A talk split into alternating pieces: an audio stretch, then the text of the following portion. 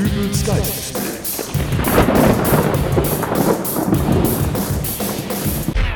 Hallo, grüß Gott, moin moin, wie auch immer und herzlich willkommen zur 337. Ausgabe von Dübels Geistesblitz.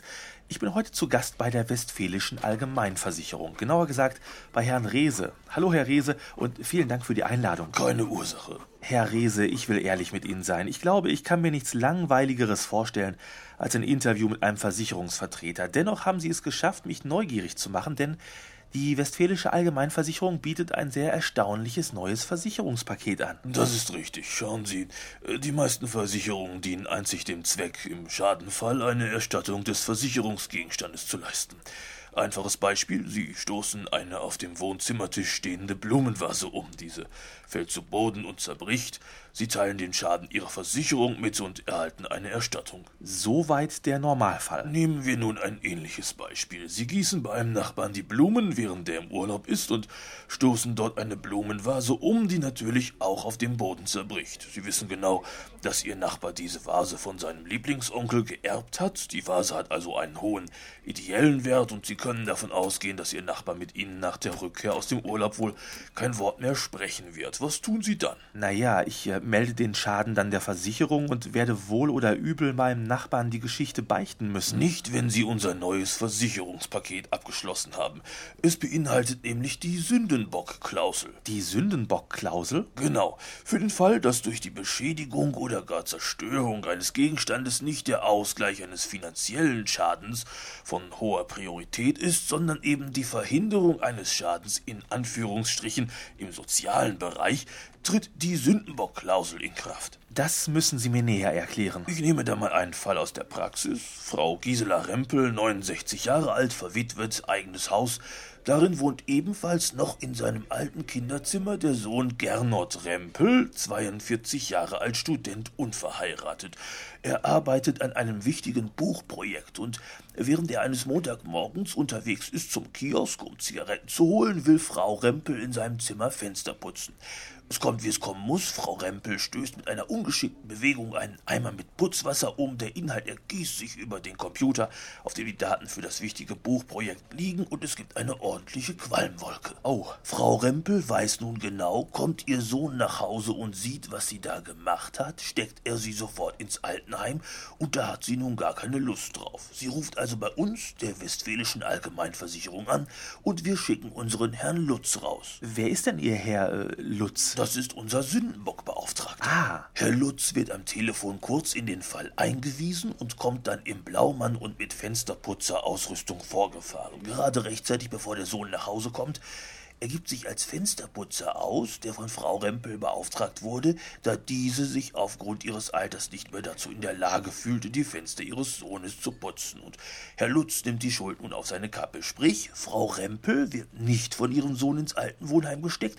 Stattdessen brüllt Herr Rempel eine gute halbe Stunde auf unseren Herrn Lutz ein, wie unfähig er denn bitte schön beim Fensterputzen sei. Ein interessantes Konzept, aber sicherlich doch auch nicht immer ganz ungefährlich für Ihren Herrn Lutz, oder? Gut, dass Sie das ansprechen. Wir hatten erst neulich die folgende Situation. Dietmar Koslowski, Mitglied einer berüchtigten Motorradgang, kehrt eines Samstagabends mit seinen Leuten in einer Gaststätte ein. Dann meint er nach dem achten Bier, er hätte jetzt wohl genug für den Abend, verabschiedet sich von seinen Kollegen und geht nach draußen zu seiner Maschine, um nach Hause zu fahren. Irgendwie hat er dann aber wohl doch die Wirkung des letzten Bieres unterschätzt. Noch während er sich auf den Sitz seines Motorrads platziert, kippt er zur Seite weg und nimmt dabei gleich einem Dominoeffekt die links von ihm stehenden 18 Motorräder seiner Gangkollegen mit. Ah, dumme Situation für Herrn Koslowski. Ja, wäre er jetzt sofort wieder in die Gaststätte gegangen und hätte den Vorfall geschildert, wäre Herr Koslowski jetzt wahrscheinlich auch nicht mehr Mitglied bei den Höllenhunden.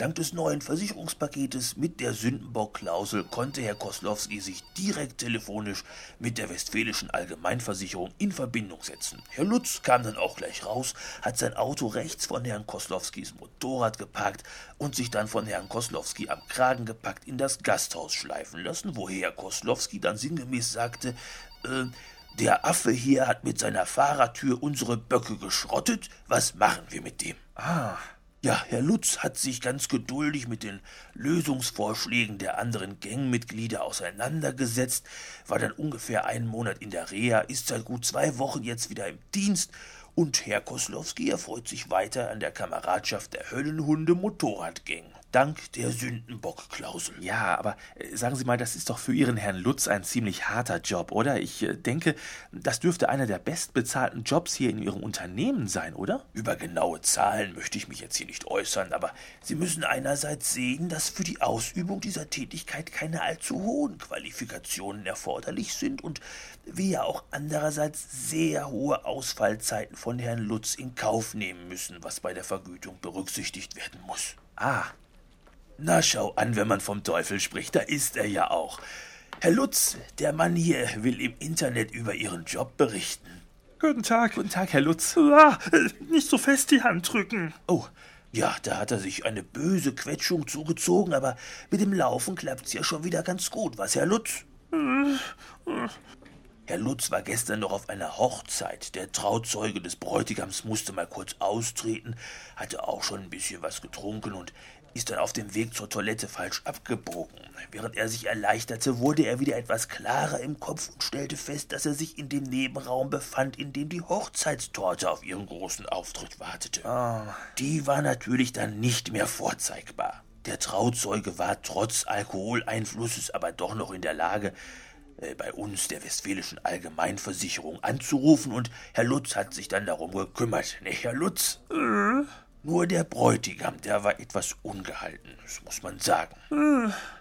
Ähm, sagen Sie mal, Hätten Sie vielleicht gleich noch etwas Zeit, Herr Lutz? Ich habe da ein Problem mit einem Freund, der mir ein Buch geliehen hat. Da ist mir beim Frühstück Marmelade auf eine Seite getropft und. Oh, Herr Rehse, darf ich, darf ich? Aber, aber, der Herr Dübel ist doch gar nicht bei uns versichert. So geht's natürlich nicht. Man schließt ja auch nicht nach einem Wohnungsbrand eine Feuerversicherung ab. Nein, nein. Schade. Ja, sehr schade. Abgesehen davon habe ich schon einen anderen Einsatz für Sie, Herr Lutz. Es kam gerade der Anruf. Äh, der Chefredakteur des lokalen Radios hat versehentlich die CD mit den besten Hits der 80er, 90er, 2000er und von heute zerbrochen. Und? Das war die CD für die Monate Januar bis November. Der Schaden hält sich dann natürlich in Grenzen, aber bis eine neue CD da ist, muss er für die musikalische Untermalung auf die CD für den Monat Dezember zurückgreifen. Und jetzt? Jetzt spielen Sie den Sündenbock, sprich, Sie haben die CD zerbrochen und sind nun verantwortlich dafür, dass im Februar unter anderem Last Christmas im Radio läuft. Nein, alles, aber nicht das. Sie wissen ja, wo der Sender ist, Herr Lutz. Also gutes Gelingen und vielleicht nehmen Sie heute mal einen Helm mit. Nein, nein, nein, nein, nein, oh wei, oh wei, oh wei, oh wei. Gut, ich denke, wir sind dann jetzt auch durch. Ähm, ich bedanke mich für das Gespräch, Herr Rehse. Bitte. Und verabschiede mich von den Zuhörern. Das war Dübels Geistesblitz. Wir hören uns wieder in der nächsten Ausgabe. Bis dahin, alles Gute, euer Dübel und tschüss. Ähm, könnte ich mich hier wohl noch mal kurz an Ihr WLAN hängen und mir noch ein paar Podcasts für den Rückweg runterladen?